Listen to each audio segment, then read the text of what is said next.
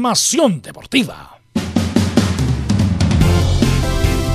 Vivimos el deporte con la pasión de los que saben. Estadio en Portales ya está en el aire con toda la emoción del deporte. Comentarios: Carlos Alberto Bravo, Velus Bravo, Leonardo Mora, Camilo Vicencio, René de la Rosa y Giovanni Castiglione.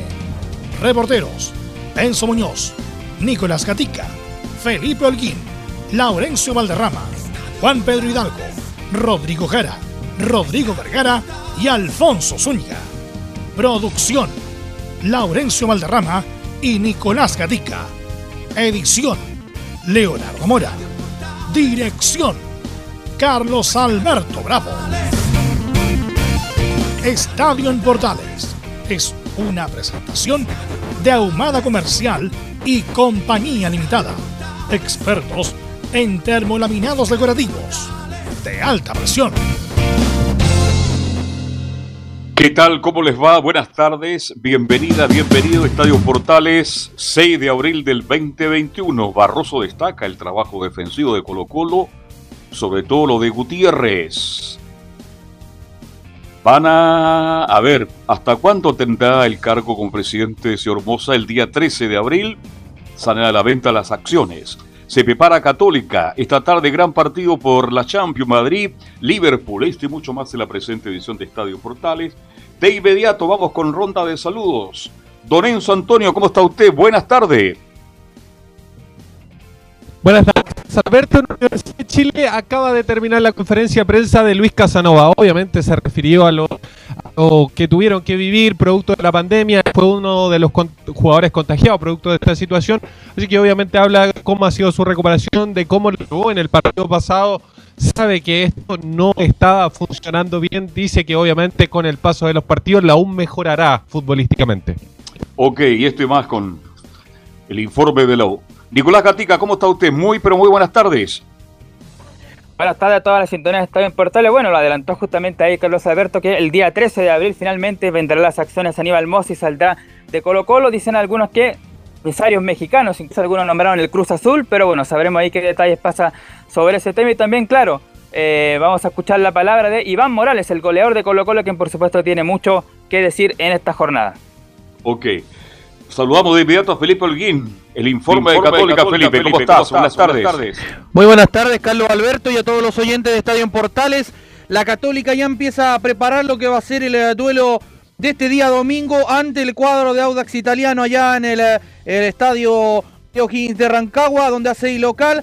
Eh, y también tendremos declaraciones de Raimundo El Catuto Rebolledo, donde habló al respecto de lo que va a ser el sorteo de la Copa Libertadores de este día viernes. Esto y más en Estadio en Portales. Vamos a estar muy atentos a escuchar al Catuto Rebolledo. Don Laurencio Valderrama, buenas tardes, ¿cómo están las colonias? Buenas tardes, don Carlos Alberto, para usted y para todos quienes nos escuchan en Estadio Portales, edición central. Por supuesto, estamos con, estaremos con el informe del Audax it- eh, italiano que empató Anto Higgins con un penal desperdiciado por Roberto Cerecea, que estaba pendiente ese informe. Y también con algunas novedades importantes en Palestino y en la Unión Española, sobre todo en Palestino, que tiene que jugar el jueves por Copa Sudamericana. Estimas en Estadio Portales. Ok, muchas gracias. Saludamos a nuestro comentarista. Don Leonardo Isaac Mora, ¿cómo está usted? Muy buenas tardes. ¿Cómo le va, Carlos? Buenas tardes. Así es, pues estamos atentos porque por fin se liberó la fecha. Estábamos, entre todo lo que pasaba estos días, eh, el tema político que se había mezclado, que lo hemos hablado, pero bastante. Y ahora al final ya, al fin hay fecha, así que eh, usted sabe que para los clubes de fútbol y para la prensa en general ahora es mucho más complejo porque recuerde que los, permisos, los pasajes de avión o bus, según lo que a dónde haya que ir, pero al menos ya hay un poquito de margen para lo que va a pasar este fin de semana en el torneo chileno. Ok, muchas gracias, Leonardo. Ok, vamos con los titulares que lee Nicolás Gatica. Muy bien, comenzamos entonces con la, claro, la música de fondo, ahí sí, claro, titulares para esta jornada de día martes. Bueno, por supuesto comenzamos con el bloque internacional donde hoy se juega la revancha de la primera fase de la Sudamericana entre Huachipato y Antofagasta. Por supuesto que Juan Pedro nos entregará detalles cómo se preparan ambos equipos para ese partido que recordemos en la ida fue triunfo de Huachipato por 1 a 0. Además ayer se dieron a conocer los bolilleros de la fase de grupos de la Copa Libertadores. La UC está en el bolillero número 2 y la calera en el 4. Además, en el bolillero sumará los equipos que clasifican de la fase previa. Uno de ellos podría ser el gremio de César Pinares, donde su técnico dio positivo por COVID-19. Lamentablemente, claro, él y otros jugadores no podrán viajar al duelo de ida ante Independiente del Valle en Ecuador. Tal como lo dijo Leo Mora ahí, claro, ya en el fútbol chino se dio a conocer la programación de la tercera fecha. Además de los grandes, que ya sabremos el detalle, el duelo entre Palestino Everton y Curicó ante Antofagasta también destacan en esta jornada. Siguiendo con novedades del fútbol chileno en Everton, claro, tendremos la palabra de Julio Barroso sobre el buen inicio de torneo en su equipo y su salida de Colo Colo. Además, el cuadro ruletero decretó tres días de duelo institucional por la muerte de su utilero de apenas 41 años, Alejandro Valdés. Nos vamos al fútbol femenino, donde ya se integraron Tiane Eller y Javiera Toro desde Europa para el repechaje olímpico del 10 y 13 de abril ante Camerún. Cerramos con el tenis donde Daniela Seguel clasificó al ATP de Colombia y Cristian Garín jugará el Master 1000 de Madrid con la vuelta entre otros de Djokovic, Nadal y Federer. Esto y más, Estadio en Portales. Oye, gracias. ¿Y qué te parece, Leo? Partamos con la fecha, la actualización de la fecha para que la gente que nos escucha tenga claro dónde juega su equipo. Obviamente lo va a tener que ver Tal desde su cual. casa, pero, pero bueno, es bueno saber dónde juega y a qué hora. Tal cual vamos a partir revisando la fecha que ya por fin fue liberada. Bueno, ayer yo ya te la había mandado adelantada eh, y era la misma finalmente, pero que obviamente tenía que esperar ese famoso tweet que salió hace un ratito de parte del Congreso que decía Cámara rechaza informe de comisión mixta con propuesta de proyecto que posterga elecciones. Las elecciones sí o sí se postergan para el 15 y 6 de mayo. Esto fue a las 12.20. 12.30 ya estaba publicada la ficha con todos los datos en la ANFB. Y la fecha parte el día sábado con la Unión Española y Deportes Melipilla, que será transmisión de Estadio Portales desde el Santa Laura Universidad SEC. Luego la jornada continúa a las seis y media de la tarde en el Estadio Parque El Teniente, en donde Audax Italiano enfrenta a la Católica a las seis y media. También será transmisión de Estadio Portales en directo desde allá del Teniente. Luego, y aquí la locura, por eso te decía que hay que planificar viajes y todo, la Serena se enfrenta a la Universidad de Chile en el estadio La Portada a las 15 horas. Allá vamos a estar con cuarentena y todo en el equipo de Estadio en Portales. Usted sabe, pues estamos. Hay que estar en todas las canchas, pues. Luego, también será transmisión ¿Usted de va, Estadio Portales. usted va con, con Enzo? Pero obvio, pues. Pero, pero usted sabe, de hecho. Lo que pasa va- es que a veces. Ah, claro. De ver que estuvo en retiro. Por eso fue Enzo Sí. solo a. Ya. a- Por eso a que fue, fue con, con Don René nomás solamente a. Ah, ya, ahora, ahora, va, la, va la delegación completa con los reporteros. Ya. Sí, pues. Esto a las 15 horas, como dijimos, en La Serena, con la Universidad de Chile en la portada. A las 5 y media también transmisión de Estadio Portales, pero de Valparaíso. Santiago Wanderers se enfrenta a Unión La Calera en el Elías Figueroa. Esto ya es el día domingo. El partido de La Serena con la U y Wanderers La Calera el domingo, ojo, para que no se pierdan. Y en la jornada dominical también, Colo Colo se enfrenta en el Monumental a O'Higgins de Rancagua, 20 horas, también será transmisión de Estadio en Portales. Luego la jornada continúa el día lunes. Esto obviamente se planificó para día lunes porque como no se sabía si se jugaba o no, podría sido el viernes, pero se dejó para el lunes. Ñublense se enfrenta ante Cobresal en el Nelson Oyarzún Arenas a las 12, mal horario para un partido día lunes. ¿eh? Y a las 15 horas Palestino se enfrenta ante Everton en el Municipal de la Cisterna. Y la jornada se cierra con el duelo entre Curicó Unido y Deportes Antofagasta en el Estadio La Granja el lunes a las 5 y cuarto, que será transmisión de a todo deporte a través de portales y la red de medios unidos. Así que hay harto fútbol, pero esta vez más cargado hacia el día lunes, porque la explicación es, como les decía, que no se sabía lo que estaba programado, entonces no se tiró partidos para el viernes porque no se sabía cuál era la planificación, entonces se dejó entre sábado, domingo y lunes esta fecha que se va a jugar ahora, que ya está publicada en la página de la NFP Velus. Sí, bueno, los horarios eh, son horarios de pandemia. O sea, la gente no, hay que sorprenderse si se, se programa al mediodía de un lunes. Es así nomás y como se ha jugado todo, como se ha jugado todo este periodo de pandemia. Eh, así que bueno, otra fecha más con, con obviamente con escenarios distintos. Eh, vamos a ir a Antofagasta, aprovechando, vamos a ir a Antofagasta porque hoy juega la Sudamericana, Antofagasta, y qué mejor que Juan Pedro Hidalgo nos informe de la actualidad de la Antofagasta y la, también las informaciones de este partido, Juan Pedro Hidalgo. ¿Cómo estás? Buenas tardes. ¿Qué tal, qué tal, Belo? Un abrazo tremendo también a todo el panel, a Carlos Alberto también para Hola, lo hola. que es este partido. Saludos, don Carlos. Para lo que es este partido que se juega el día de hoy en el Estadio Capeta de Alcahuano. Ya jugaron en a inicios de este mes en ese partido de ida, donde eh, en una mano de Chapita Roja, el último minuto del partido, la escuadra eh, forastera, la escuadra cerera de Huachipato le ganó por la cuenta mínima a la escuadra de Deportes Antofagasta en un muy bajo partido que hizo el CDA, en un debutante JJ Rivera en esa oportunidad, entendiendo cómo se iba a jugar este Deporte Antofagasta. Ya ha jugado tres, cuatro, tres partidos, eh, el partido con, con Everton dejó muchas dudas refiriéndose a lo que fue el, partido de acá en Antofagasta, donde terminó eh, perdiendo también 2 a 1, también en el mismo minuto, nos hizo recordar mucho la historia del partido de este de Everton, pa- parecido a lo que fue o lo que sucedió eh, con, con Guachipato. Entonces quedaron ciertas dudas respecto a este deporte Antofagasta, a cuál va a ser el SEA, el SEA que jugó con Palestino, el SEA que jugó, el que juega con Guachipato o Everton, entendiendo un poco la idea que va a tener JJ Rivera para lo que va a ser este deporte Antofagasta y las opciones que quiere el CDA para poder avanzar en esta Copa Sudamericana. Claramente la opción que tiene eh, el CDA, la única alternativa, es ir a ganar el partido para poder aprovechar su opción avanzar en este torneo internacional, meterse a la fase de grupo y eso lo tiene claro el técnico de Deportes Antofagasta. Eh, para ello escuchamos lo que conversó con la prensa el técnico del CDA, JJ Rivera, en el primer audio que tenemos que habla que el plantel está bien luego del partido jugado con Everton. El plantel está bien, con, en, en cuanto a la parte física, no terminamos, gracias a Dios, con gente mermada. Después del, del partido, cansancio lógico de un desgaste, más- sobre todo de la parte inicial del campeonato, un, un desgaste, ¿no es cierto?, eh, mayor, porque no son tantos los partidos que llevamos jugando, eh, pero en línea general el plantel está bien, hoy día trabajamos de muy buena forma, muy compenetrados, hemos ido también trabajando en la recuperación de algunos jugadores que no hemos podido tener, y vamos a ver si es que pu- pueden ser considerados para, el, para este partido del día martes, pero en línea general el plantel está, Marcelo, muy, muy bien, con muchas ganas de hacer un buen partido el día, el día martes y también de, ir retomando cuando nos toque el torneo, de volver a sumar. Está bien el plantel del CDA, está bien preparado, a pesar de lo que fue el partido con Everton, se prepara mentalmente para lo que va a ser el compromiso del día de hoy, enfocándose en ir a ganar, porque es la única alternativa que tiene la escuadra del CDA. En el siguiente audio del técnico del CDA se refiere a mejorar a los partidos de preparación y hacer, eh, hacer, eh, ser con- consistentes en lo que es el trabajo que tiene el, el escuadra del CDA.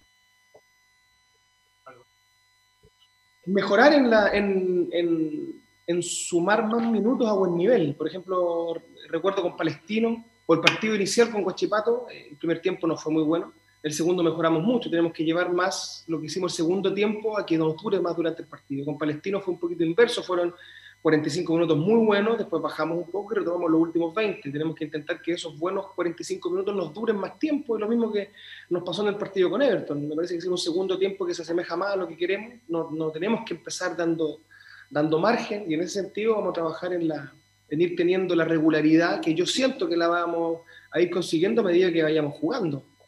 Es majadero decirlo y puede sonar incluso como una excusa, pero lo, normal es en este momento nosotros deberíamos llevar siete partidos, cuatro amistosos más los tres que hemos jugado. Y no hemos podido por la pandemia, por la distancia, es complicado. Nos hemos cuidado mucho con los protocolos eh, en cuanto a lo que es la, el tema del COVID. Entonces, nos vamos a ir poniendo en, eso, en esa regularidad con los trabajos, con los entrenamientos y también sumando los minutos de partido oficiales. Pero yo siento que por ahí va la mejora, de ser más, más consistente en, en, en los minutos que tengamos a buen, a buen nivel.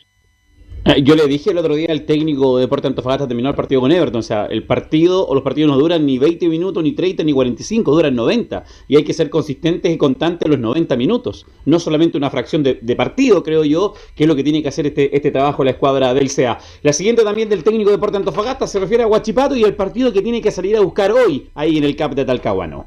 Nosotros tenemos que salir a buscar el partido, eso no hay, no hay ninguna duda.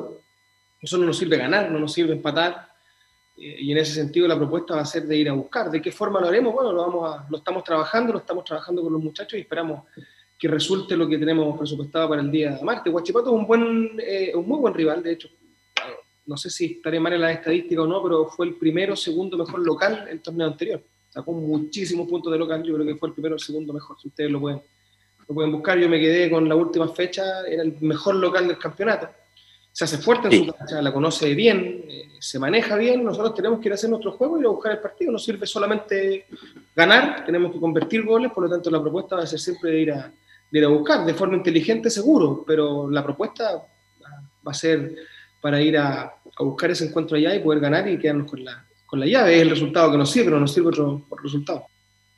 Decir que el CAP siempre ha sido un partido, una, cancha difícil para Deportes Fagasta, le cuesta conseguir puntos ahí en ese estadio y indudablemente lo que viene ahora es un tema a considerar. Eh, la última respecto a la escuadra del CDA y respecto a lo que dice el técnico, eh, el técnico del CDA, Juan José Rivera, se refirió a este tema de la polémica de la vacunación. ¿Cuál es la reflexión que deja él respecto a la vacunación que tuvo Deportes Fagasta y la polémica de la semana anterior en la última audio que tenemos con el técnico?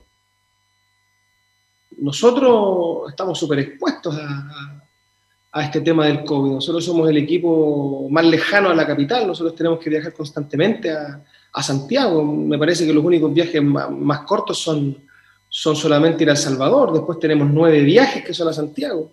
Eh, y uno está expuesto, uno tiene que llegar hoy día dos horas antes del aeropuerto, no puede llegar una hora antes como, como antes, son vuelos, la, mayoría son vuelos ¿no cierto? comerciales, que uno está en contacto con mucha gente, por lo tanto es importante que también nos cuidemos eh, nosotros, que la institución nos haya, nos haya cuidado, es, es, muy bueno, yo siento que lo debiesen hacer la mayoría de los clubes, porque todos los clubes están expuestos a viajes, en los viajes siempre hay contacto con con gente. El día del partido quizás no, pero sí en, los traslados, sí en los hoteles. Imagínate, nosotros podemos pasar tres, cuatro días concentrados en un hotel.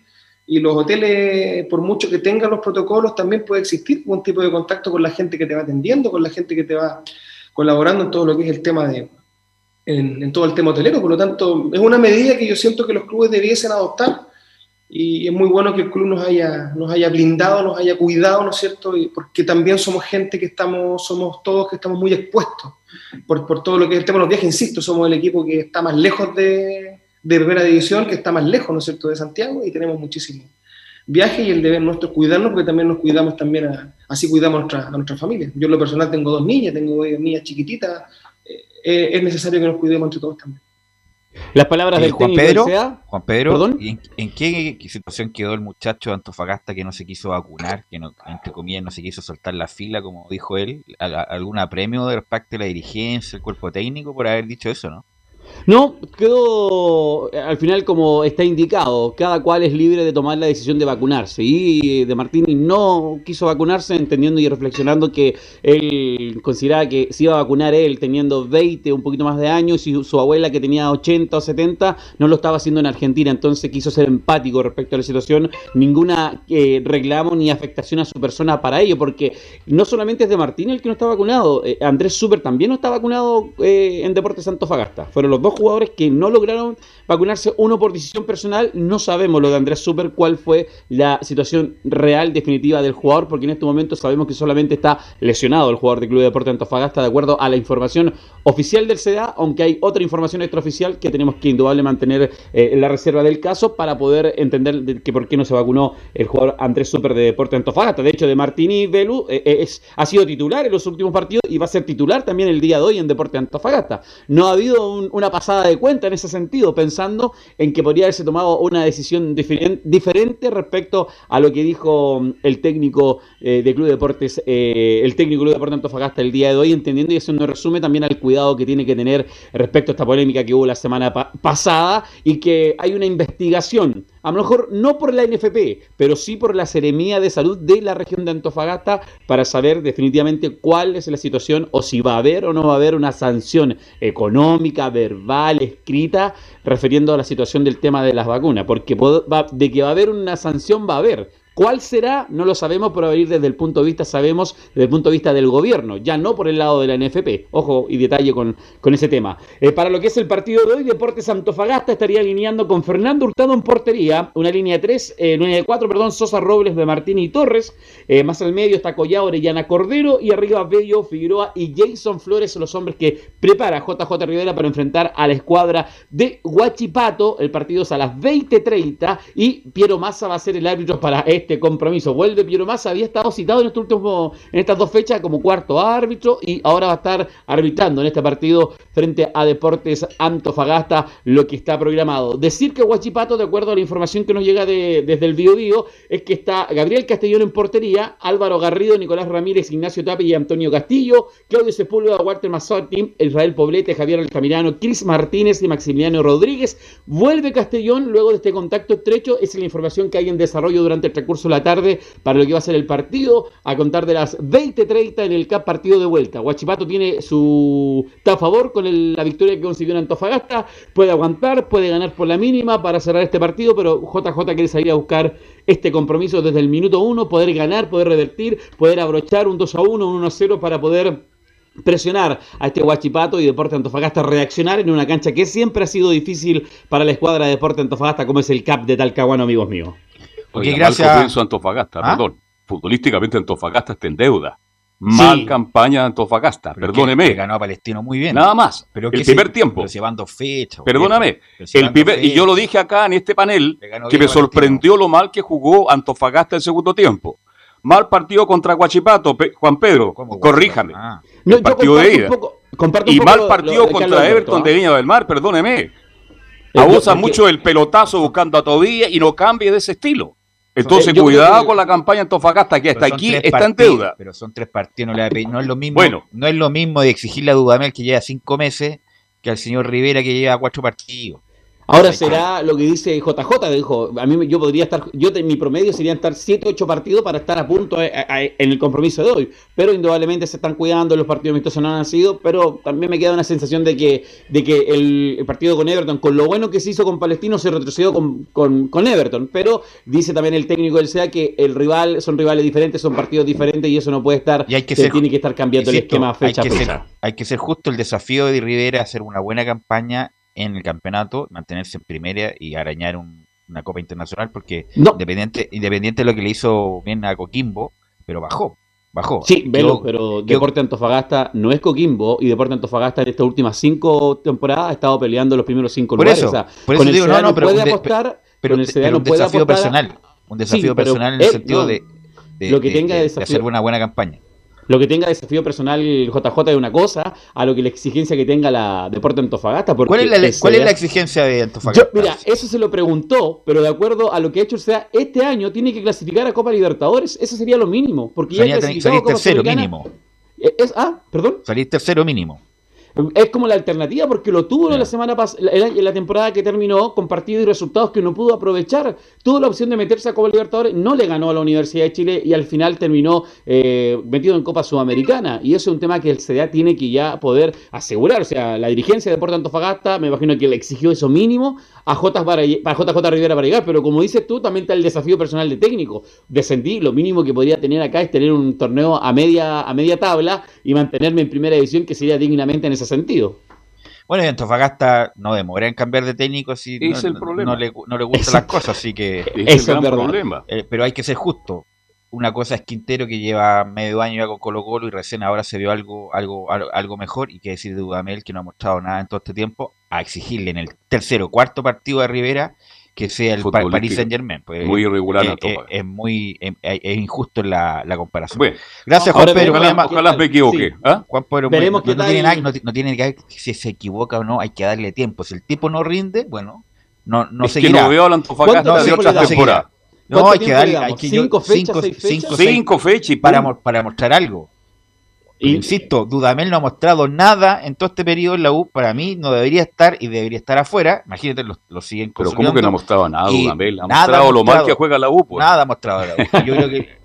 Y lo de Quinteros, que recién ahora se ve alguna cosita. ¿Cómo vamos a ser tan injustos de Rivera al tercer partido condenarlo porque no juega bien? O sea, viejo, guardemos las proporciones. O sea, al, quinto, sexto partido no muestra nada Antofagasta y anda mal.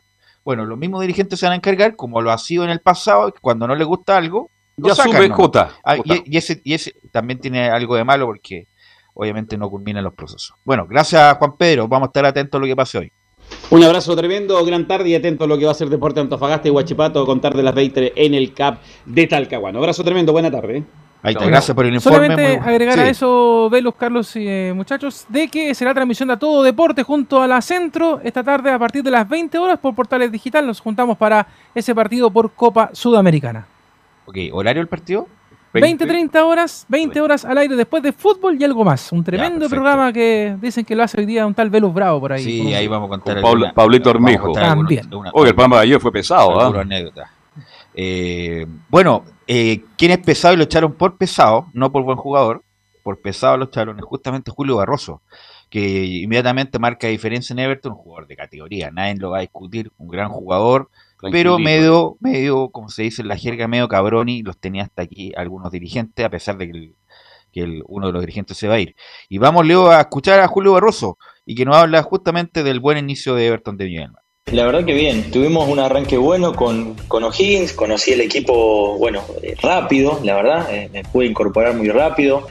Eh, un equipo de jugadores de, de buen pie, con muchos que ustedes ya conocen, han también participado equipos grandes, como Mati Campo López, eh, Cristian Bravo, eh, Rodri Echeverría, ¿sí? Y, y bueno, obviamente ahora se, se sumó Cecilio, ¿sí? Eh, tenemos a Juan Cueva, esperando jugadores que se recuperen.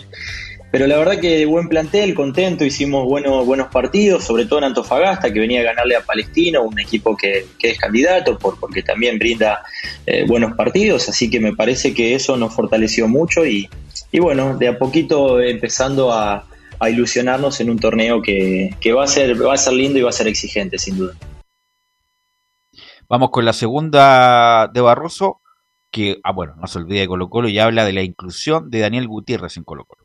Pude ver con, bueno, lo conozco además de, de- compartir con él, me sorprendió obviamente de, su- de la incorporación en el equipo, ¿no? Por ahí uno pensaba que, que Gustavo iba a optar obviamente por, por gente grande y cambiando posiciones como lo venía haciendo, pero, pero tuvo lo que creo que ya tiene esa característica, Gustavo, de confiar en los chicos, que, que, que realmente es, es muy destacable eso y, y la verdad le responden, yo creo que todos los chicos todos fuimos chicos y hay un momento que, que ya tenemos que estar preparados para el desafío. ¿sí? En un momento nos lanzan a la cancha, a él le tocó eh, este momento, que no es eh, obviamente el anterior, que, que tenía mucha presión, recién está comenzando el torneo y creo que lo hizo eh, extraordinario. Ustedes saben que es un club que, que exige muchísimo y, y bueno, de a poquito va a ir conociendo a, a los jugadores, el medio, saben que cada partido con, con los- hay diferentes delanteros, son eh, son según los delanteros, pero, pero me pone muy contento por él y por todos los chicos, por Jason, bueno, que,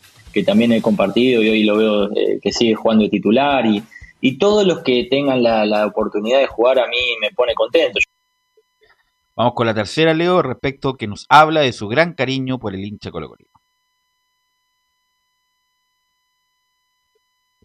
Está por ahí. Es, es un orgullo que, que me reconozcan el trabajo que hice, lo, lo que me brindé, mi profesionalismo. Sé que, que, que- que el hincha, eh, más allá de lo deportivo, una, una conexión eh, eh, emocional, por así decirlo, que, que la verdad no, no, no puedo describirlo. Es muy difícil de pensar y saber cómo sucedió, pero, pero fue para mí y es hermoso, que lo, lo he vivido y lo sigo viviendo y es hermoso.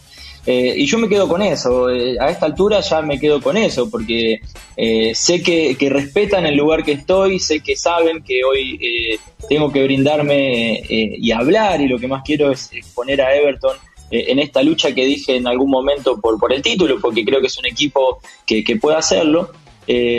Pero sí, no, no puedo dejar atrás el, el- el cariño que siempre me brindan y, y la verdad para mí, para mi familia también, bueno, mi mamá, toda mi gente que, que lo ve, la verdad es, es, es un lindo combustible después de todo lo que pasó. Y vamos con la última de Barroso, que es como el titular de la nota, si Colo Colo descendía, me retiraba. Yo creo que el retiro está en la mente según el momento que estés viviendo. Hace tres meses atrás, con todo lo que estaba pasando en el club, decía, bueno, me retiro apenas terminé este, o si Ah. descendíamos me retiraba. Yo creo que iba a retirarme, no, no creía soportar el, el- el- un descenso, y esto lo sabe mi familia, siguiendo jugando al fútbol. Para mí era, era una humillación para mí, para sobre todo para Colo Colo, el, seguir jugando. Pero sí, no, no, yo no creía que tenía ni, ni la fuerza ni la, ni la capacidad de, de- de soportar algo así. Creo que, que era una mancha muy grande para el club, ¿sí? Entonces, Eh, y no porque sea toda la responsabilidad mía, pero bueno, a veces yo vivo el, fútbol con la, máxima intensidad, la gente que me conoce lo sabe y por eso lo sufro tanto o lo disfruto tanto, llevo los dos extremos, ¿sí? Y no me, no me critico porque es la manera que lo viví siempre y que me identificó, ya queda menos. Pero bueno, cuando se dio la oportunidad de, de bueno, de seguir y sobre todo que mi rendimiento había subido por la confianza que Gustavo me volvió a brindar, bueno, en un momento me, me, otorgó la capitanía y, y, y, hemos tenido buenas conversas en esos eh, 12 partidos finales que nos tocaron. Bueno, ahí está la declaración de Barroso que, insisto, no sale por, eh, por, por rendimiento, futbolístico. Por, por, calidad, por jerarquía, porque demostró... Gran de, jugador todavía. De, demostró de sobra en su momento en Colo Colo. Lo, lo, lo que pasa es que algunos jugadores piensan que son más importantes que el mismo club, se toman atribuciones que no le corresponden jugador de fútbol, el jugador de fútbol no es técnico, no es dirigente, tampoco jefe de barra, y en algún momento Barroso fue esas tres cosas. Entonces, bueno, cayó en mal algunas situaciones que no las vamos a enumerar ahora, y, y salió de Colo Colo a pesar de la petición expresa del técnico que se quedara. Pero algunos dirigentes, conociendo a Barroso ya lleva mucho tiempo en Colo Colo, le dijeron, ¿sabes qué más? Es suficiente, ya, el momento que se vaya. Presidente Barroso y que le deseamos lo mejor y en algún momento le daremos una placa para, para de despedida, pero, pero insisto, la calidad no está en discusión. A ver si alguien me puede ayudar. Eh, ¿Es verdad que Valenzuela llega a Everton? El volante de Huachipato. No sé si maneja la información. Sería la última gran contratación de Everton que está haciendo un muy buen equipo. ¿ah? Muy buen equipo. Y veo a Barroso muy tranquilo, tranqui sin esa presión de jugar en Colo Colo. Si llega a Valenzuela, Everton puede ser un equipo interesante porque ya llegó Cecilio Waterman. Así que me gustó el otro día Everton. Así es, con Néstor Sensini. Claro, de, que, de, hecho, hace, sí. hace, cinco días que se está hablando de ese tema, Carlos, de que podría llegar César Valenzuela, eh, este jugador que de hecho siempre estuvo también en la mira sí. de, de, los equipos de Santiago, pero todavía no, no, no se ha no se oficializado por parte del equipo Oricielo, pero de hecho el jugador sí al menos lo, lo dijo, que, que, le gustaría llegar, que era una, una opción que lo seducía, dijo, y porque necesita estar cerca de Santiago. Ese también fue uno de los motivos por los cuales le gustaría estar jugando en Everton porque tiene un tema familiar. Eso es lo que fue lo que posó hace algunos días César Valenzuela a los distintos medios de comunicación que le preguntaron por respecto a este tema. Así es. Ok, gracias. Vamos a la pausa y volvemos con el informe de la Católica y la U en el próximo bloque.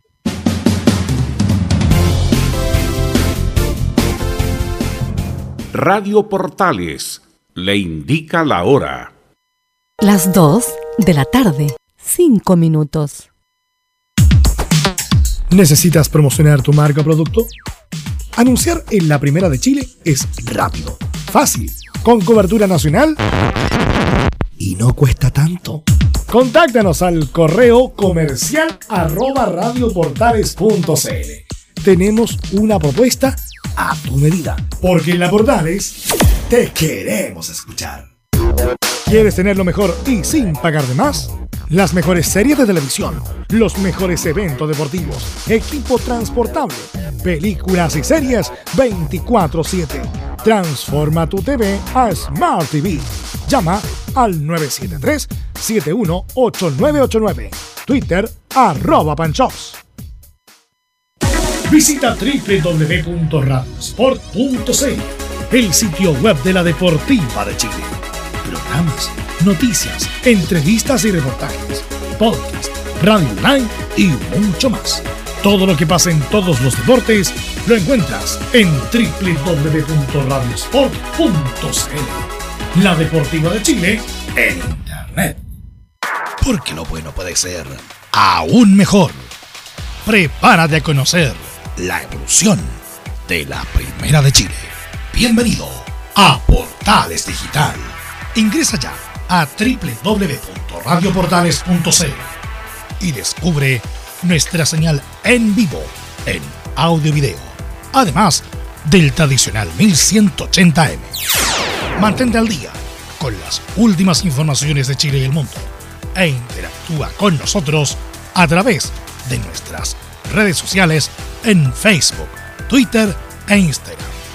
Recuerda www.radioportales.cl La nueva multiplataforma de la Primera de Chile ahora es aún mejor. Termolaminados de León, tecnología alemana de última generación. Casa Matriz, Avenida La Serena, 776 Recoleta. Foro 22 622 56 76. Termolaminados de León.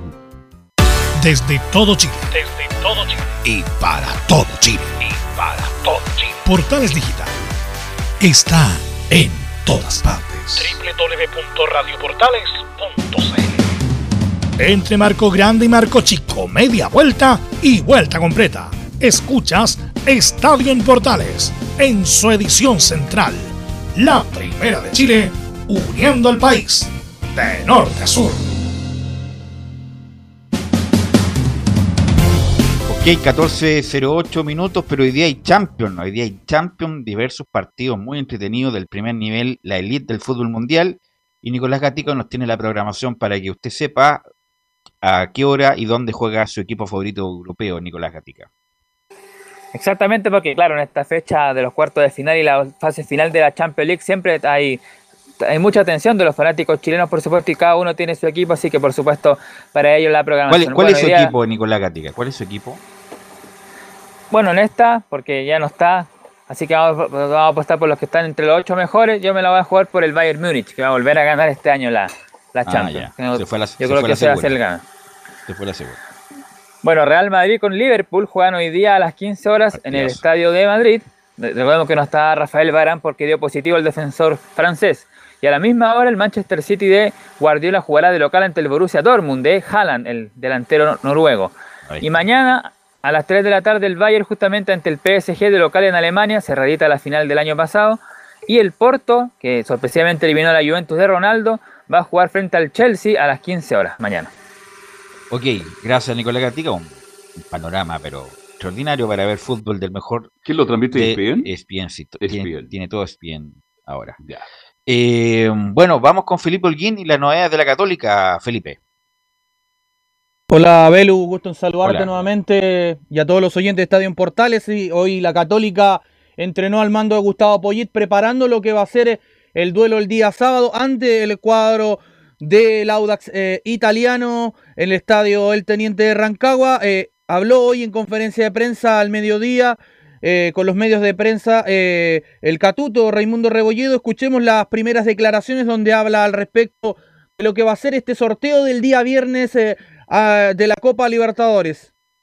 Sí, como dices tú, eh, bueno, este viernes el sorteo de, de la fase de la fase de la Copa. la Copa. Lógicamente, tenemos, tenemos mucha esperanza este año, queremos seguir superándonos año a año, año. Ya veremos, veremos que nos tocará, pero, pero sin duda que queremos llegar lo más lejos posible en lo que es el ámbito internacional. O sea, sentimos que, que tenemos una deuda con eso, así que nos gustaría, nos gustaría reivindicarnos y lógicamente que, que está dentro de nuestro objetivo. Ahí hablaba el Catuto Rebolledo al respecto de lo que va a ser eh, este sorteo de la Copa Libertadores, que está un poco complejo para el cuadro nuevamente de la Católica, ya que le tocó, como lo decía eh, Nicolás ahí en, el informe, eh, el bolillero número 2, donde está el cuadro, si es que no me equivoco, Defensa y Justicia.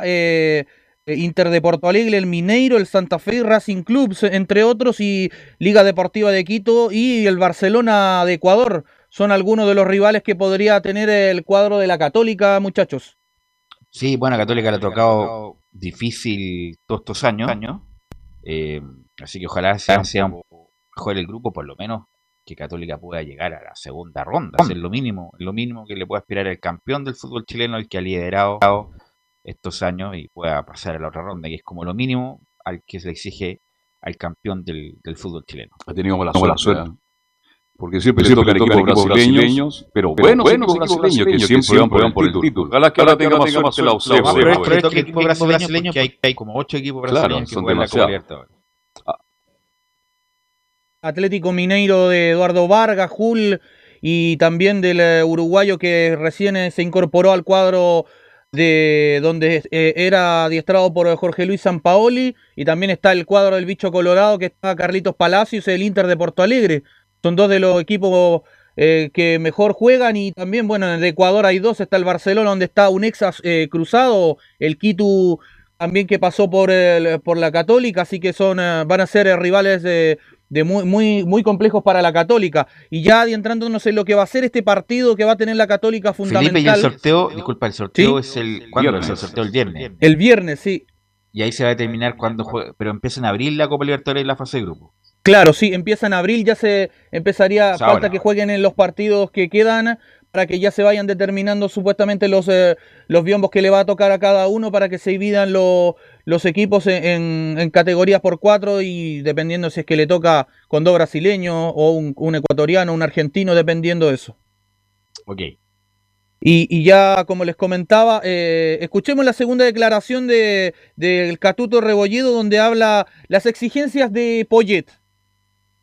El profe Gustavo nos, nos da un poco más de intensidad, eh, tanto, tanto a la hora de, de recuperar como a la hora de, hora de- de jugar. Todavía estamos, estamos asimilando bien lo que nos pide y para tratar de llevarlo a cabo lo antes posible. O sea, lógicamente es un proceso de trabajo, no llevamos mucho tiempo trabajando por cómo se dio todo el tema, todo el tema de- de su llegada, pero pero estamos 100% disponibles y muy concentrados en aplicar lo que se nos pide.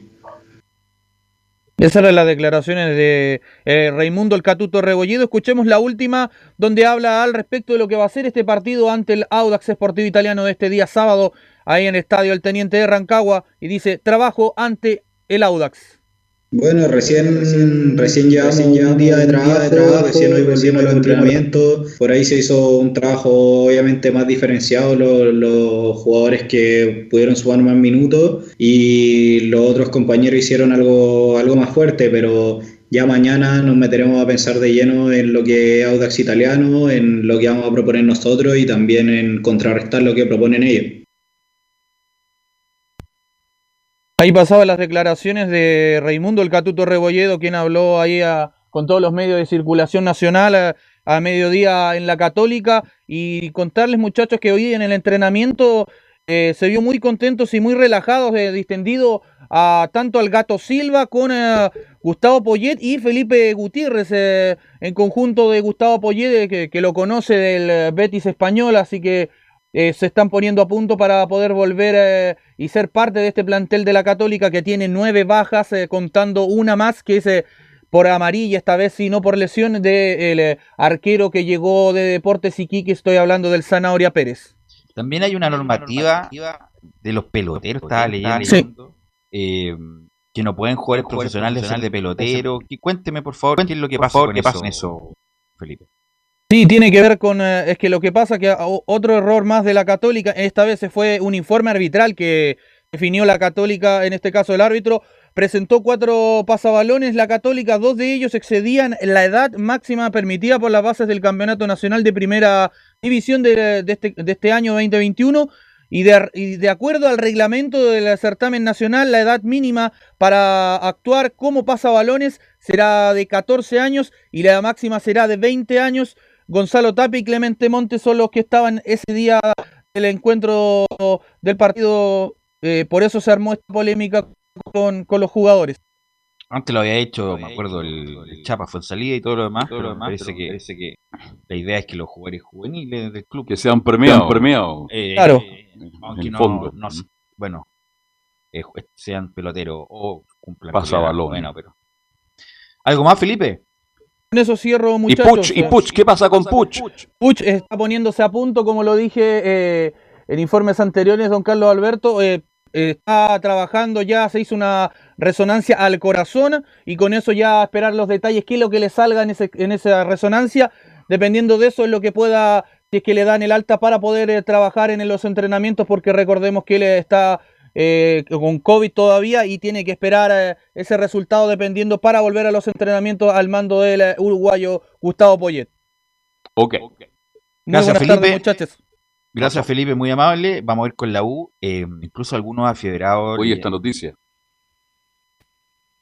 Dígala. Niman se Joaquín queda con Niemann. el Premio Nacional del Deporte 2020. Así que lo felicitamos. Es el deportista más joven.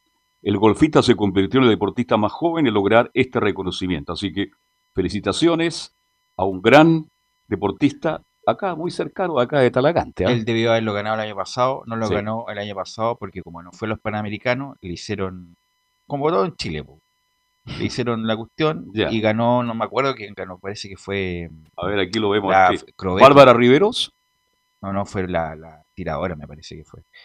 Eh, pero bueno, Ah, eh, la Francisca Crobeto. claro, Ella fue. fue por lejos y si sigue en esta carrera debería ganarlo todos los años Niman, porque está en un deporte Muy competitivo. muy competitivo, que da muchos millones de dólares y además es muy, muy seguido. Es como el Chino Ríos, pero en el golf, eh, Joaquín Niman.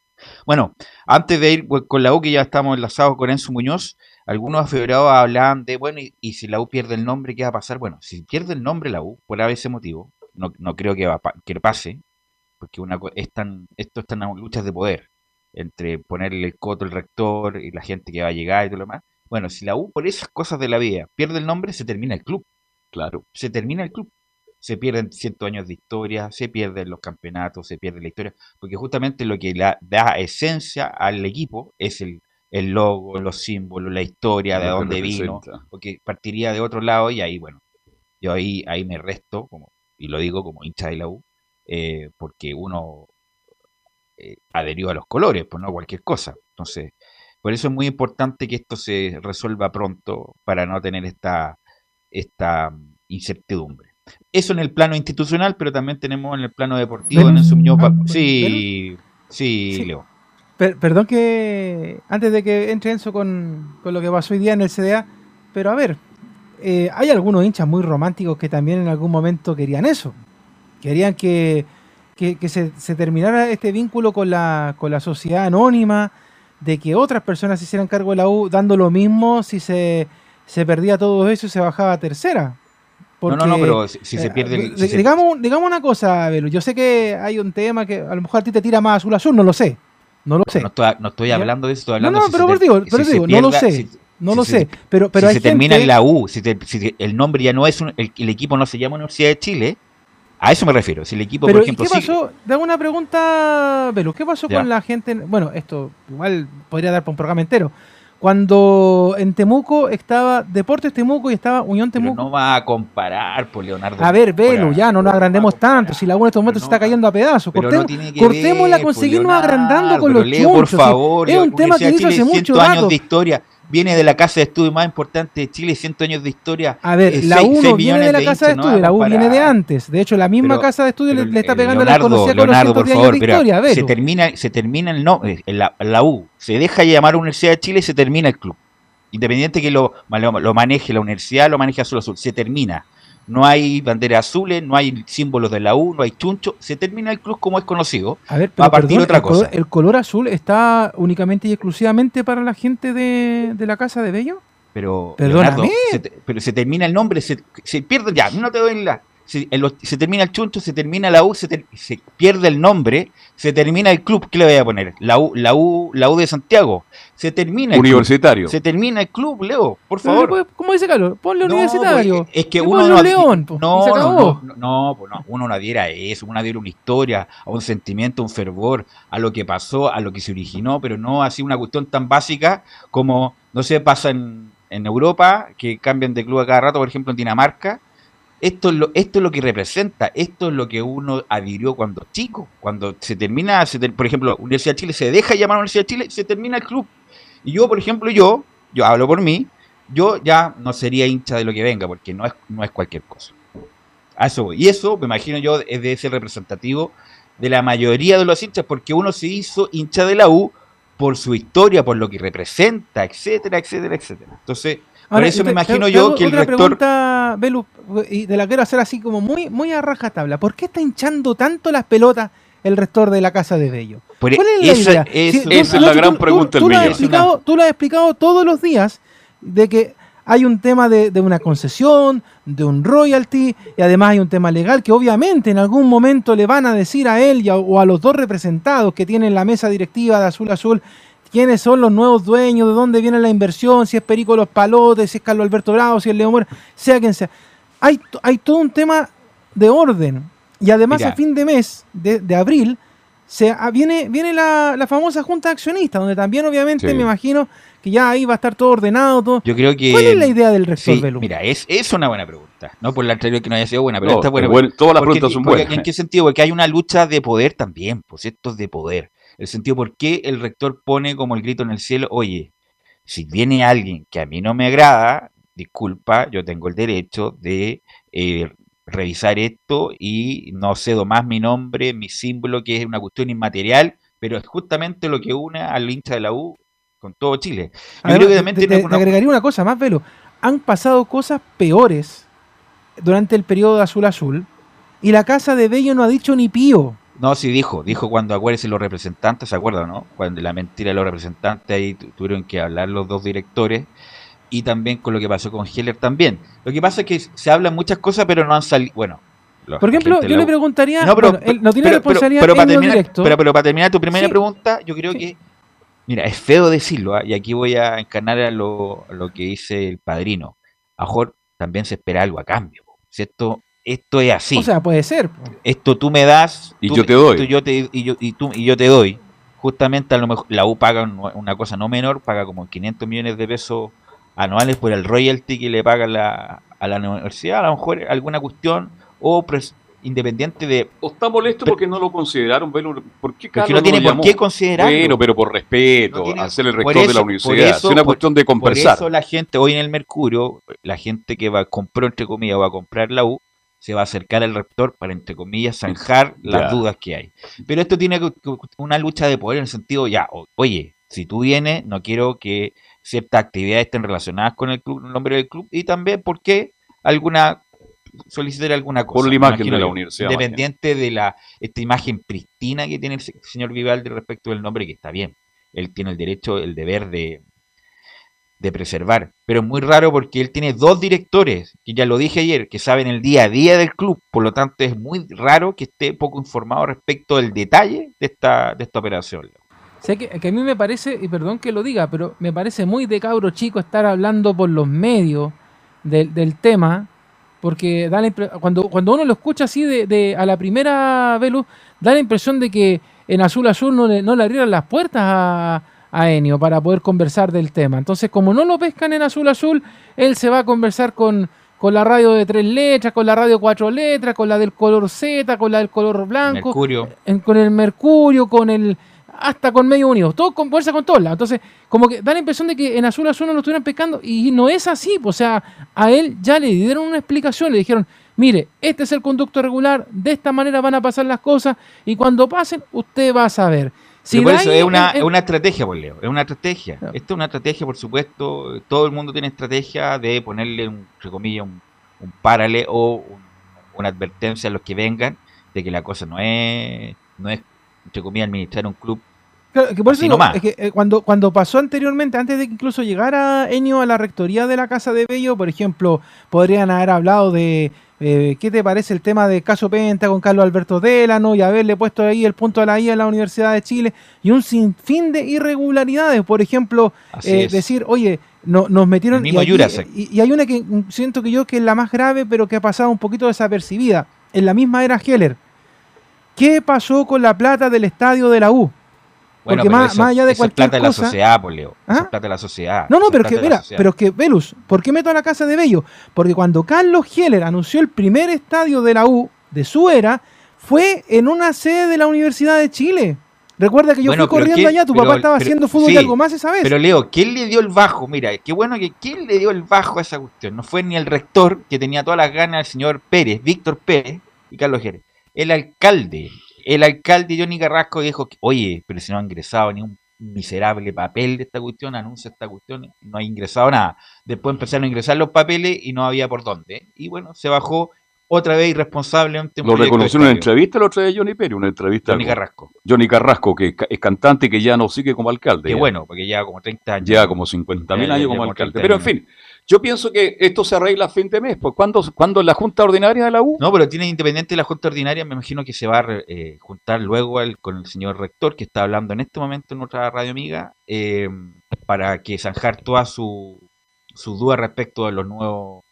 pero- es como, por ejemplo, Colo Colo, por ABC motivo, no es lo mismo, no es lo mismo porque son distintas historias. Por ejemplo, eh, el club, el, no, no es lo mismo, mal ejemplo, por ejemplo, pero bueno, porque no es lo mismo, pero imagínate Colo Colo deja de llamarse Colo Colo.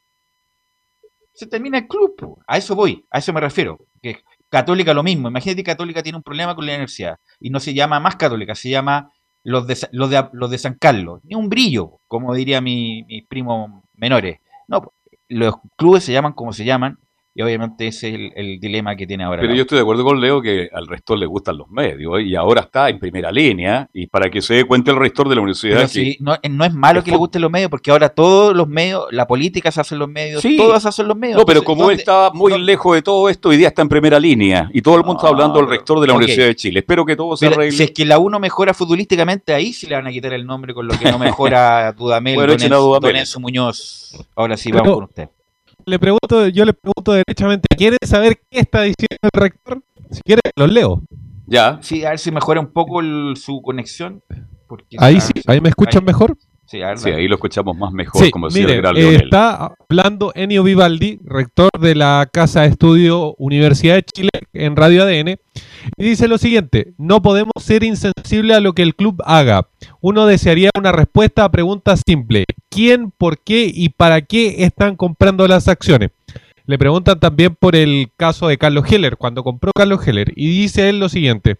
Esta compra es distinta a cuando compró Heller o los dueños anteriores, gente comprometida emocionalmente como hinchas del club. Tenemos que velar porque el nombre y los símbolos tengan el trato y la dignidad que merecen. Y la última, y cierro con esta, dice, la relación con Carlos Heller siempre ha sido buena. No tenemos más antecedentes de lo que él señaló a los directivos, a los directivos respecto a la venta de sus acciones. No representaba un riesgo. Bueno, entonces, pero si es tan amigo Carlos Gele y tuvo una linda relación, Carlos Gele no le va a vender el club a cualquiera, no va a vender su acción Bueno, a cualquiera. según el, según el comunicado que sacó, bueno, él, se- entre comillas, pues acuérdense que hubo una venta que se paró justamente porque tenía dudas respecto Sí. de lo que quien asumían. Y los nuevos accionistas le dieron, comillas, garantías de que no eran ni representantes ni dueños de otros clubes, por lo menos del fútbol chileno. Porque, insisto, no es cualquier cosa y no es porque, insisto, yo soy hincha de la U, conocen la historia para que la pueda dar la lata, no es, no es cualquier cosa estar al mando de la Universidad de Chile, no es, no es un cual- cu- cualquier institución, no solamente la U es una de las instituciones deportivas más importantes de Chile, sino que las instituciones, junto con la Casa de Bello, de las instituciones más importantes de Chile, entonces no es, no es cualquier cosa y no hay que tomárselo a la ligera Don Enzo Muñoz. Pasemos a escuchar algunas declaraciones de Luis Casanova que habló de eso de las doce y media, bastante pasadito, eh, en el Centro Deportivo Azul, donde entrena regularmente el club, ya que vamos a hacer la diferenciación con la Casa de Estudio, donde entrena el club. Eh, escuchamos la primera porque habla del rodaje, de lo que le falta a Universidad de Chile. Él dice que un par de partidos más con el rodaje van, se va a ir encontrando una mejor Universidad de Chile. Sí, veo un equipo que, que estamos cambiando jugadores, por ejemplo, del partido del otro día eran cinco nuevos, creo. Entonces es un equipo que está todavía en, en rodaje, o sea, no- nos tenemos que ir soltando con los partidos. Y nada, yo, yo, yo por lo menos confío en el equipo, confío en lo que se está haciendo, sé que, en, que van a venir los resultados positivos, se va a ver el mejor juego y, y, y nada, o sea, todas estas como, entre comillas, dudas que puede tener el hincha se, van a disolver sigo confiando y creyendo en el equipo que, que lo vamos a hacer bien. Ayer, eh, viendo, bueno, hay que decir las cosas, TNT, Sport dan una, una sección, no sé cómo qué onda es, es la otra cámara, eh, que enfocaron solamente a Dudamel, bueno, y ahora sale incluso crónica en, en los diarios respecto a su manera de dirigir, es de estar dirigiendo a cada rato, cualquier cosa, monitoreando co- cada cosa que hace los jugadores. A mí me, en la época de jugador es justamente lo que más me cargaba, que un técnico te dirigiera todo el rato, es decir, oye, juega para allá, corre para acá. Una cosa es dar directrices, di- indicaciones importantes, macras respecto del, del juego. Pero los jugadores no escuchan, pues, pero otra cosa es, es monitorear a cada rato prácticamente cómo hacer un control, cómo no hacerlo, si le da un pase a uno al otro. Yo tuve técnicos así y tengo las ¿Y peores. usted le da bola a eso o pero no? peores- si no te sacaba. Eh, y justamente Dudamel es de esa, es, es de esa, de esa onda, en su Muñoz, de andar prácticamente gritando para todo. Sí, he sabido que el director eh, venezolano, precisamente que, que adiestra a Universidad de Chile, es una, una de las personas que más grita. Lo podíamos ver también en ese partido, no sé si ustedes lo recuerdan, el, el partido contra Iquique, donde tuvo un duelo personal con, Sí, con el Leiva. con Cristian Leiva precisamente, y donde literalmente se dijeron de todo, eh, obviamente cosas que quedan dentro de la cancha. Y aparte, aparte el hecho de que ha- hace que no haya hinchas hace que uno escuche perfectamente a través de esas cámaras que por lo demás siempre estuvieron, pero no se escuchaba tan nítidamente. Ahora, producto de que no hay gente, se puede escuchar mucho mejor. Escuchemos la siguiente de Luis Casanova porque él fue uno de los jugadores afectados por el tema de la pandemia del COVID. Eh, fue uno de los jugadores que, que le dio, él mismo lo reconoció en conferencia de prensa, y le preguntaron, ¿afectó? Eh, ¿qué, es lo que, ¿Qué es lo que él podía sentir eh, en cuanto a, a su rendimiento personal? Su rendimiento personal con el tema de la pandemia. ¿Le afectó o no el tema de la pandemia? Porque hay una duda, hay un montón de dudas. Obviamente hay jugadores que han podido continuar jugando. Está el caso de Pablo Dybala, por ejemplo, en la Juventus, que le dio no una, sino varias veces y, y repetitivamente, pero Luis Casanova salió inmediatamente. La mayoría de los jugadores, afortunadamente, de la U también salieron. Pero, ¿qué es lo que sintió Luis Casanova al volver a jugar luego del COVID? Escuchamos acá en Estadio en Portales. Sí, o sea, se siente un poco. Primer tiempo fue más que nada que nos vimos un poco más disminuido, pero no sé si sería tan solo por eso. Yo creo que nos falta un poquito más de ritmo. Creo que el segundo tiempo lo jugamos mejor. Tuvimos más intensidad en la parte física. Y nada, siento que con los partidos, más que nada, se, se va a ir dando lo mejor para, para cada uno y vamos a ir, ¿cómo se llama? Mejorando la parte, la, la parte física que para mí siento que, que te lo dan los partidos. Bueno, una, una mira, Leo me manda un Twitter respecto, pero parece que me expliqué mal. Si Azul, si la Universidad de Chile le quita el nombre Azul Azul, Azul Azul, o sea, puede ponerle el nombre que quiera, pero deja de existir la Universidad de Chile como tal. La Universidad de Chile vuelve los, los símbolos a la Universidad de Chile, a la Casa de Estudio probablemente tal, pero el rector dijo que no estaba en condiciones de decir si es que la Universidad de Chile a futuro puede tener un club de tercera. Incluso no era, no era el fin de la Universidad de Chile tener un club profesional como lo pasó como la Católica con la UD Conce, y también está tercerizado. Por lo tanto, a lo que me refiero yo, si es que a Azul Azul se le quita el nombre, deja de existir la Universidad de Chile, vuelve la Universidad de Chile, pero la Universidad de Chile no sabemos si querrá participar en alguna competencia amateur o internacional con el nombre, a eso me refiero.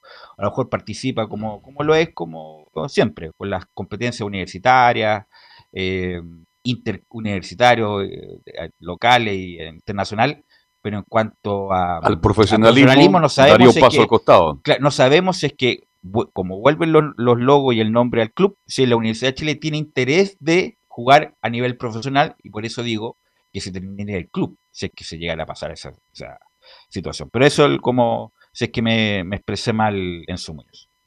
Escuchamos la última de Luis Casanova porque hubo un problema, un problema con los hinchas. Resulta que el día sábado, cuando jugaba la U en Rancagua, un grupo de hinchas le hicieron una especie de recibimiento al club, banderas y, y un montón lienzos en particular, eh, un montón de cosas que se veía al menos en las fotos bien bonito, pero el bus eh, no pasó por ahí, no pasó por ahí, lo cual generó una molestia gigante en los hinchas a través incluso de, de la barra oficial, donde se manifestaron en contra de esta medida en particular de, de no pescar, en, términos bien, bien chilenos, no pescar a los hinchas, por así decirlo. Le preguntaron a Luis Casanova sobre esta situación en particular, él dice que se enteró hoy día, hoy día de la, de la situación, y qué es lo que piensa, lo escuchamos a Luis Casanova y su reflexión sobre lo que pasó con la hinchada. Tengo entendido que el que ve la- las opciones de, de los caminos y todo eso no, no, no, es, no somos nosotros. O sea, yo creo que es parte de Carabineros, el- ellos deciden lo, lo que es más seguro para cada uno. Nosotros como jugadores, chuta, que venga la hinchada, para nosotros es, es fenomenal, o sea, que, te- que sentir el apoyo de ellos, ya que estamos en, esto, en estos momentos complicados, que no pueden ir al estadio, sentirlo de alguna forma. De hecho, cuando, cuando salimos de acá, estuvieron, nos alentaron y para nosotros es, es, pucha, muy bueno. Ahí estaba la palabra de Luis Casanova, obviamente refiriéndose a, Esto este, a esta perdón, Enzo. polémica. Esto corresponde a Carabinero por seguridad, absolutamente, sobre todo en estos tiempos. ¿m? Por seguridad, Bueno, yo creo no que cambiaron el recorrido y no bueno, llegaron por otro lado. ¿Cuál fue el detalle? Bueno, siempre muy atendible. No creo que el funcionario, el gerente, el que va a cargo de la delegación, Le diga la- aquí no. incluso le echan la culpa a Golver, eh, Enzo. que Pidiendo no su haya- salida derechamente. Claro, que no haya pasado por ahí. Hay que ver si fue así o justamente como dices tú, si fue alguna cuestión de carabineros que le indicaron que se fueran por otro lado. Hay que recordar, y me parece que se le olvida a mucha gente, que estamos en estado de emergencia, estado de catástrofe por esta cuestión de la pandemia eh, con suerte uno puede salir a comprar, imagínate. Bueno, eh, así que hay que tomárselo independiente de la gente que espera y obviamente con, en, en tiempos normales, yo creo que la U hubiera pasado por ahí, pero la verdad no sé el detalle. Es que, ¿Sabes lo que pasa, Velus? Es que las otras veces la U ya había pasado por el mismo lugar. De hecho, recuerda que no es la primera vez que va hacia el sur, porque va a Rancagua. eh, durante el tiempo de pandemia, me refiero. Eh, había ido también, eh, recuerda que fue a Curicó y, y ya la habían hecho, y a, a Conce, y ya en esa parte de la ruta los hinchas ya habían salido, eh, habían parado el bus, no más de cinco minutos, de hecho una cosa muy esporádica, eh, le cantaban, tiraban un poco de, de artificio y luego se iban, no había ningún problema. Y esta vez le pegaron la desconocida. Yo no voy a responsabilizar a Golver porque no creo que Golver haya sido la persona que dijo, mira, esto fue lo que pasó. No Pero sí, eh, siempre, y yo lo tengo muy claro porque uno lleva años de circo en esto, hay un coordinador. Y ese coordinador, junto con carabineros, Sí, decide la ruta por donde va a ir el bus. ¿Y por qué se lo digo? Porque, por ejemplo, en la cantidad de banderazos que llevo en el cuerpo, donde me han mojado muchas veces carabineros, donde nos toca Moro y Cristianos, porque cuando después dispersan a todos nos toca, eh, siempre existía esa coordinación. Yo veía, por ejemplo, que alguien de, de la barra con nombre y apellido root hablaba con un carabinero, oiga, ¿por dónde se va el bus? Por tal parte, listo. Y no pasaba nada. Entonces, eh, esta vez eh, fue feo porque los hinchas tenían preparado algo, porque hay que entender que no solamente pasa en la U, si esto pasa en la U, en Católica, en Colo Colo, en los equipos de región, en el mismo Antofagasta que juega hoy día la Sudamericana, Guachipato, que la gente quiere saludarlos y eso es todo. Como pasó, por ejemplo, el ejemplo más claro de esto, que de hecho lo, daba anoche Enzo en la voz azul de Portales TV, lo que pasó con Colo Colo cuando fue a jugar la final a Talca. Eh, En vez de evitarse los problemas y estas cosas que están pasando ahora, que son un poco accesorias al fútbol, Colo Colo decidió sacar el bus por el medio de la gente y punto. Y nadie más habló del tema. Entonces, lamentablemente, acá lo que terminan mal parados son los jugadores, porque finalmente, ¿qué pasa? Los hinchas dicen los jugadores no quieren acercarse a los hinchas, y además que los hinchas no los van a tocar, porque obviamente no se puede romper la burbuja, nadie se va a subir al bus, nadie va a hacer nada, sino que simplemente los quieren saludar y punto. Entonces, ese desaire, que como que podría terminar de esa manera un desaire, no habla bien de lo que están haciendo. Si podría decir, ya, ok, esta gente no está cumpliendo porque en primer lugar debería estar en su casa, sí, tienen razón. Pero bueno, se acercaron a la ruta, querían saludarlo, bueno, pasen ahí nomás y reciban el saludo y sigan de largo y, y nadie murió. Yo creo que de repente, las- en vez de hacer las cosas más sencillas, Azul Azul en ese sentido se equivoca. ¿Quién sería el coordinador que viajó como coordinador ese día? Usted lo ¿Quién sabe. yo la verdad no sé quién es el coordinador de la U. ¿Quién es el coordinador de la U? En el pasado era. Juan Fuente, uno sa- sabía que era Juan Fuente. Claro, Pero pero ahora, ¿quién es el coordinador de la U? ¿Quién es el, quién es el muchacho? ¿No se sabe? No se sabe. No se sabe, parece. No me acuerdo así que- quién, quién está de coordinador Ramón ahora. Gatica. ¿Ah? Ramón Gatica. Ah, Ramón Ramoncito. Gatica. Ah, por Bueno, eso. Por Gatica, por porque eso- está en todos lados. por eso está- está en todo el frente del ataque. No, pero, broma, pero yo, yo, yo conozco a Ramón y Ramón es una excelente persona. No Sí, sé. nada que decir de Ramoncito. Sí. A lo mejor Enzo y. Leo a Jorge Carabinero le dijo, habló con el católico, no. Nosotros estamos como especulando, autoridad verdad, estamos especulando estamos especulando. que Este es el camino, ojo, nosotros... ¿Mm? Ojo, a mí también me ha tocado ir a Rancagua cubriendo a la U en pandemia y, por ejemplo, eh, a los hinchas recibían afuera o en los sectores aledaños a- al estadio propiamente tal en Rancagua, habían hinchas esta vez. En la ciudad en particular había cero gente, cero gente. O sea, usted andaba en auto porque nosotros llegamos súper temprano con, con René y con René Sáez, que es fotógrafo de la, de la radio, llegamos súper temprano, empezamos a recorrer la ciudad buscando algo pa- para comer porque la jornada era muy larga y, y no había nada, casi nada abierto. Todo cerrado. Porque estaba todo cerrado. Y lo último, para, para cerrar el, te- el tema de la U, dos cositas. La primera es que Fernando de Paul eh, podría multar a Universidad de Chile por el tema de la vestimenta de Fernando de Paul porque usó una que no estaba dentro de la que el club había informado. Y el otro tema tiene que ver con uno de los ayudantes de Rafael Dudamel que pasó una situación muy cercana que se llama Marcos Matías. Que Marcos Matías, que es ayudante de, Rafael Dudamel, estaba vestido con ropa formal muy parecida a la del estratega, a, a la de Rafael Dudamel. Pero el reglamento dice que eh, todas las personas del banco tienen que usar la indumentaria del club. Con excepción de uno, del entrenador. Sola es, solamente esa persona puede usar un, un traje o una vestimenta distinta a la, a la del club. Por lo cual, por estas dos situaciones podrían haber multas económicas para, para el cuadro de Universidad de Chile. Una pregunta, ¿harán alguna chance de que pueda aparecer este fin de semana o no? Lo más probable es que aparezca. Lo más probable es que aparezca. Sí, sí. Y bueno, Obviamente mañana usted, usted no va a ser una pregunta mañana Bueno, porque está la- el debate o la Ribey y Enrique. ¿Va a jugar uno? ¿Va a jugar los dos? O del Pino Mago Morales. Bueno, salieron a, a defender a Luis del Pino Mago. Bueno, se tiene que defender solo para empezar, pero. Y en la cancha y en tiene la que cancha, defender. Ahí tiene que en la demostrar cancha por se qué tiene que defender internacional. que tiene capacidad para jugar, pero bueno. Así que bueno, toda esa nos va a indicar en estos días donde la U juega el día domingo a las 3 de la tarde. Así que. En el estadio La Portada de La Serena. ¿Usted Ok. cuánto viaja? Ahí vamos a ver, vamos a ver. Estamos haciendo coordinaciones. Usted sabe que salir de Santiago es un Es poco un más equipo, complicado, sobre todo ahora. equipo, El equipo viajero con Leo Mora Sí. y René Sáez. Bueno, gracias. Vamos Buenas de, vamos de corrido y vamos con Nicolás Gatica. Nicolás Gatica y Anselmo Rojas, que también tiene novedades de Colo Colo, para que nos cuente la actualidad de Colo Colo, muchachos. Nicolás Gatica. Sí, buenas tardes. eh, justamente, Paola, vamos a justamente a saludar también a Anselmo Rojas para que nos cuente más detalles de esto de la venta de acciones de Aníbal Moza. ¿Cómo Anselmo. están? Sí, exactamente. ¿Cómo están, chicos? Buenas tardes. Sí, el 13 de abril es la fecha ya puesta, oleada y sacramentada. Próximo martes, de hecho, es la fecha en la que Santander Corredores de Bolsa eh, pondrá a disposición, escuche bien el número, ¿ah? 34 millones, eso parece el cómputo de la Teletón.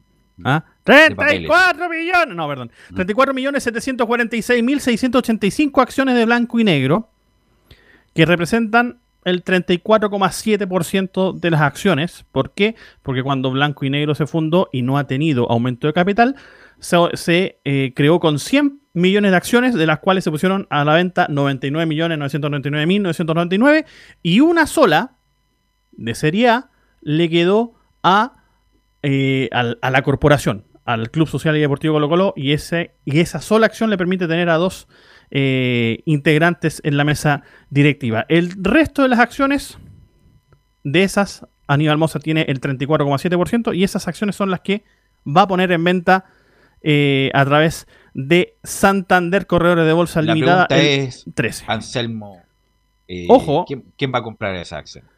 Es remate público. Ya.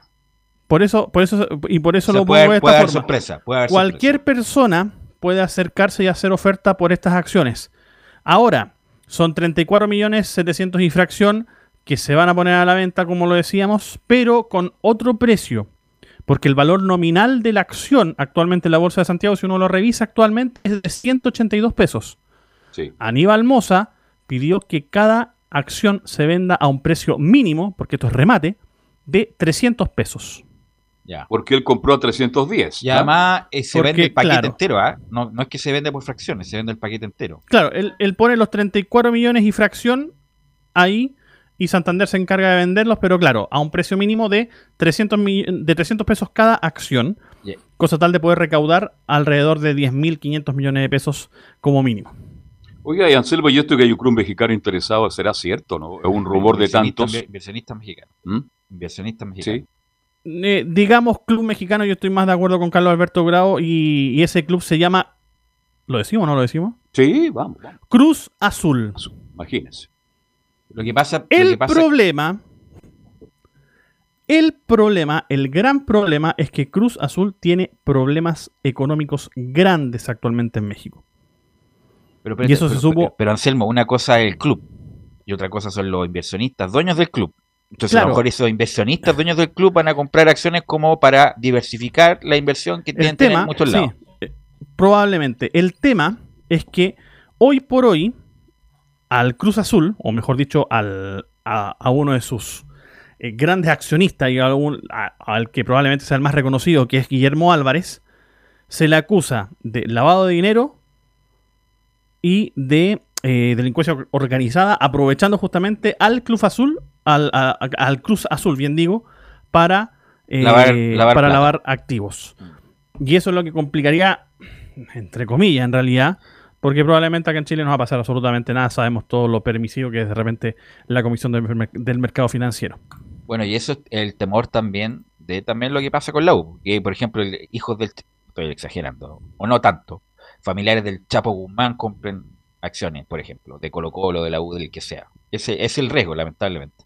Ahora, ¿qué pasa si no hay venta ese día 13 de abril? No, si va a haber, eh, va a haber remate. Alguien se la va a adjudicar, me imagino yo.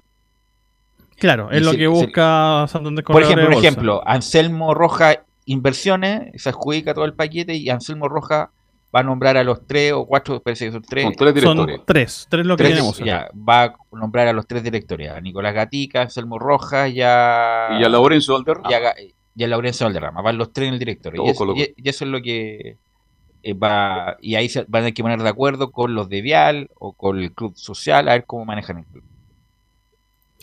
Exactamente. Ahí más detalles les vamos a dar desde las 19 horas en hinchada monumental. Pero pasemos a la pelotita, ¿ah? para que ahí Nico nos cuente lo que pasó hoy. Porque hubo conferencia de prensa hoy. Nicolás. Sí, exactamente. Hoy día está hablando Iván Morales. Justamente ayer habíamos comentado del buen partido que hizo los dos goles frente al cuadro de Cobresal en el norte. Además también de la asistencia que hizo a Soto que pegó en el travesaño y todo eso. Y ayer había hablado con varios medios. Ariel Paolo Rossi, que es el jefe de las divisiones menores de Colo Colo. Y justamente dice también lo que preguntó ayer Carlos Alberto. Si está todavía en la Casa Alba. Y él dice que sí. Ariel Paolo Rossi justamente dijo eso y valoró justamente eso. Dijo, dijo el haber estado en la Casa Alba todo este tiempo le hizo muy bien a Iván Morales. Así que él también ahí reconoce que por supuesto eso le sirvió al 18, que es el- la remera que ocupa ahí Morales en el cuadro de Colo Colo, así que por eso, eh, y bueno, ya ha sido tema ayer este último tiempo, y hoy día habló por supuesto Iván Morales, y ya por honor el tiempo de inmediato escuchemos declaraciones. La primera que tiene que ver sobre la competencia con el 9, aquí habla Iván Morales. Sí, la verdad que es una gran responsabilidad, pero estoy con, con toda la gana y el compromiso de poder hacer las cosas bien para, para mantenerlo. Eh, como dices tú, hay mucha confianza de la parte del cuerpo técnico para mí, entonces espero aprovecharla y, y no soltarla. Hago una pregunta. Este, Pero antes de ir con esto del. y, preguntándole a Anselmo que maneja la información de de Colo Colo y volviendo al tema de las acciones, disculpa, ¿habrá algún movimiento de última hora respecto del club social para que detenga esta venta de acciones para ponerse de acuerdo para que le vendan al club social? ¿O es muy, o es muy difícil, Anselmo? Se nos fue Anselmo. Per- perdón, Melus, ahora sí, te escucho. No, es que se me No, había si, si hay algún movimiento del club social a- de última hora para que Moza no venda las acciones y darle un margen para el que el club social, a- no sé de qué forma, pueda comprar las acciones. No, ninguna. Absolutamente ninguna. Es mucha plata, es mucha Por eso decía que está Sí. saliendo en diferentes medios justamente con el, el ídolo máximo que tiene Colo Colo, que es Bartichotto. Le quería preguntar a Anselmo, que siempre sabe. A ver, eh, lo, lo de Bartichotto es lo que quiere justamente proponer eh, el Club Social, de que él sea la cara visible justamente por todo el show mediático que, que- que rodea su, su nombre, show mediático en, en- en buena, o sea, no, no es que no es que sea un show como un tal. tipo que- reconocido y respetado y admirado por todos. Exactamente, exactamente, y debe ser probablemente eh, la cara visible más potente que tiene hoy por hoy Colo Colo. Y, eso es lo que quiere aprovechar el club social, eh, en donde claramente eh, quieren colocar a una figura de renombre eh, como cara visible de, de un nuevo proyecto, de un nuevo blanco y negro, aprovechando obviamente ellos también su, su- sus dos escaños en, en el directorio. El tema es cuánto pierde eh, el club social con la salida de Moza. Porque obviamente el bloque, ellos ya han dicho públicamente que no se van a asociar con el bloque vial. Por lo tanto, no, en este momento, el Club Social no tiene los votos para levantar un presidente. No los tiene. O sea, nadie- tiene apenas nadie dos tiene votos. los votos, nadie tiene Eh, los votos. Claro, habrá que ver quién es el que compra, si es que se logra finalmente materializar la venta, eh, para ver si son afines o no a- al Club Social. Y si es una empresa muy desconocida, habrá que ver eh, los movimientos que puede hacer uno u otro bando, bando vial y el, y el Club Social, para ver cómo se afilian a ese nuevo grupo que llegue en reemplazo de Aníbal Moza. Ok, eh, Nicolás. Sí, una última de Iván Morales que vamos a escuchar, el tema, digamos, extrafutbolístico que tiene que ver con, bueno, cómo ha estado este último tiempo, sobre la conversación en el camerín que ha tenido él, el número 3 aquí, Iván Morales en Estadio en Portales. Hola, muchas gracias. Eh, No, la verdad que nosotros no hablamos mucho del tema, creo que es un tema totalmente dirigencial. Eh, nosotros estamos muy enfocados en, en lo que es el juego, en lo, enfocarnos en, en lo que es afrontar de muy buena manera los partidos del fin de semana. Así que no es, no es un tema relevante, o sea, que se hable dentro del camarín. Estamos totalmente enfocados en lo que es entrenamiento y partido. Y bueno, muchas gracias por preguntar por la familia. Ahí ojalá salga todo bien, ¿no? Y esto es lo que produce Colo Colo. Insisto, Morales es un buen jugador, es un buen proyecto jugador que ya tiene 21 años ya, ojalá. Pero esto es lo que significa jugar en Colo Colo. Hace dos goles y todo el mundo... Y lo, lo único que falta es nombrarlo el nuevo de la selección. Y eso es lo que significa Colo Colo. Esa es la impronta de Colo Colo, el sello Colo Colo, la repercusión que tiene Colo Colo por hacer dos goles después de mucho tiempo. Ahora es prácticamente el, El nueve titular el, de nueve Colo. Haaland del fútbol chileno. Una pregunta, este, bueno, el- yo conocí la Casa Azul cuando llegaban los muchachos de afuera, pero en este caso un jugador profesional como Morales, ¿tiene que estar todo el día ahí en el complejo? ¿Lo dejan Sí, salir? Cuéntame. Anselmo, porque la gente quiere saber, vive, duerme Lleva, ahí, obvio. lle- lleva su propio confort, ¿cómo es la cosa? ¿Cómo, cómo- es la vida? ¿Ah? A ver, eh, solo ¿Tiene para. jabón? Sí, pero por supuesto. La- a ver, la Casa Alba, de hecho yo vivía al frente de la Casa Alba hasta hace dos años atrás. Yo vivía ahí en, en Calle Nueva con, con Ezequiel Fernández. Y la Casa Alba está en Ezequiel Fernández con Benito Rebollo, como a una cuadra más o menos de, de- de- del departamento donde vivía yo antes. Y, y los chicos están ahí todo el día. Esto está, a ver, la Casa Alba está pensada para, para los chicos que vienen de regiones y que por lo tanto llegan a la Casa Alba a vivir derechamente. En un régimen, podríamos decir, casi cerrado. Obviamente les permiten salir en algún momento, por ejemplo, a hacer compras al supermercado y cosas así. Pero en el general, en el gran, la mayor parte del tiempo, ellos pasan en la Casa Alba porque tiene un camino directo hacia las canchas de entrenamiento. De hecho, está casi al frente de las canchas de entrenamiento de- de- del Estadio Monumental. Entonces ellos van de la Casa Alba al camarín y luego del camarín a, a la cancha. Y, Y los y que el van al colegio, irán, cuando se iba al colegio, iban al colegio, me. Iban al colegio Claro. en la mañana, obviamente a colegios que tuvieran un, un régimen un poquito más blando respecto Flexible. a- al tema de los horarios exactamente. Y, y luego volvían en la tarde, entrenaban, se iban a la Casa Alba, comían y ahí se distraían. Eh, si no estaban citados, podían salir el fin de semana, por ejemplo, a comprar, al cine, pero con un horario de vuelta a, Ah, ya, a- a la establecido. casa. Exactamente. Sí, mira, yo también recuerdo la experiencia, yo no, oye, por razones obvias. Usted pero, no estuvo, Pero ¿eh? amigo, amigo sí, po. Marco González, eh, Johnny Herrera, bueno, no sé. sea, to- Johnny todos los que venían de región, sí, me imagino. Johnny Herrera no era amigo mío, pero Marco González sí, estaban en esa, en esa casa, en En la Casa Azul, en el caso de usted. Que, que estaba en campo de deporte. Al lado, perdón. Se arrendaba una casa al lado de campo de deporte uh, en esos años. Gracias, Anselmo. ¿ah? Gracias, Anselmo. Gracias, Nicolás. Mañana la seguimos con, en honor al tiempo, mañana la seguimos con, Sí. con Morales, Nicolás. Sí, lo, lo último decir que claro, Colo Colo ya está ratificado, juega el domingo a las 20 horas con O'Higgins y mañana por supuesto tendremos novedades de los futbolísticos. Exactamente. Y más, más detalle de la venta de acciones de Moza, hoy 19 horas hinchada monumental por Radio Portales Digital. Así que vamos a estar muy atentos con eso. Gracias, muchachos. Y vamos con Laurencio. po. Laurencio Valderrama, que nos va a informar de las colonias, Laurencio.